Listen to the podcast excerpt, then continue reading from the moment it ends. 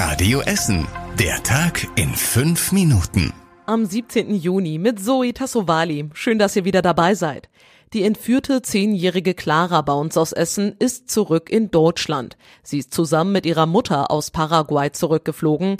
Ihr geht es gut, es hat alles reibungslos geklappt, sagt der Anwalt der Familie. Auch ihre Stiefschwester Lara ist zurück.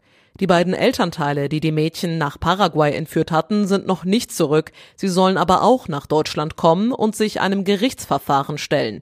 Die beiden hatten die beiden Mädchen vor einem halben Jahr ohne Zustimmung ihrer Ex-Partner nach Paraguay gebracht.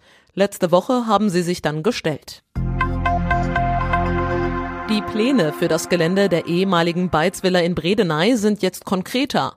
Auf dem Weg zur Platte werden sieben Mehrfamilienhäuser gebaut. Darin soll es insgesamt fast 50 exklusive Eigentumswohnungen geben. Der Rest des großen Geländes bleibt ein privater Park. Die neuen Häuser sollen in drei Jahren fertig sein.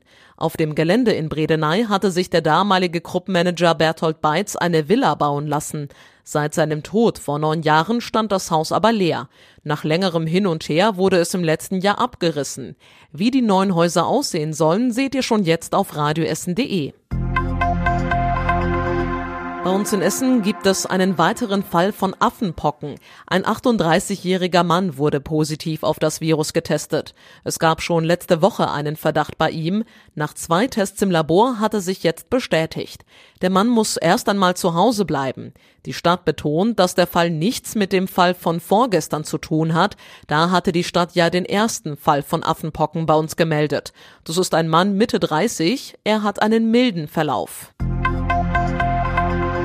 Die Züge bei uns in Essen sind an diesem langen Wochenende bisher nicht so voll wie befürchtet. Das ist zumindest unser erster Eindruck, sagt Dino Niemann vom VRR auf Radio Essen Nachfrage. Was ich so am Rande mitbekommen habe, ist, dass es sich etwas entspannter dargestellt hat als am Pfingstwochenende und an dem zweiten Juni-Wochenende. An Pfingsten waren die Züge teilweise so voll, dass gar nicht alle Fahrgäste mitfahren konnten.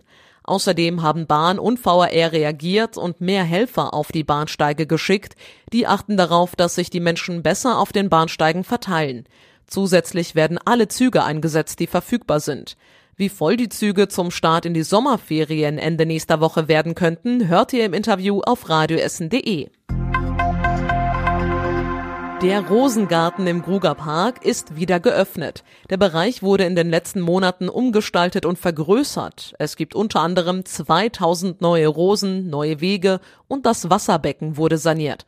Außerdem hat der Rosengarten jetzt einen Zaun. Der soll auch verhindern, dass wilde Rehe die Rosen immer wieder abknabbern. Das war in den letzten Jahren ein ganz großes Problem. Beim ersten öffentlichen Training von Rot-Weiß Essen haben tausende Fans zugeguckt.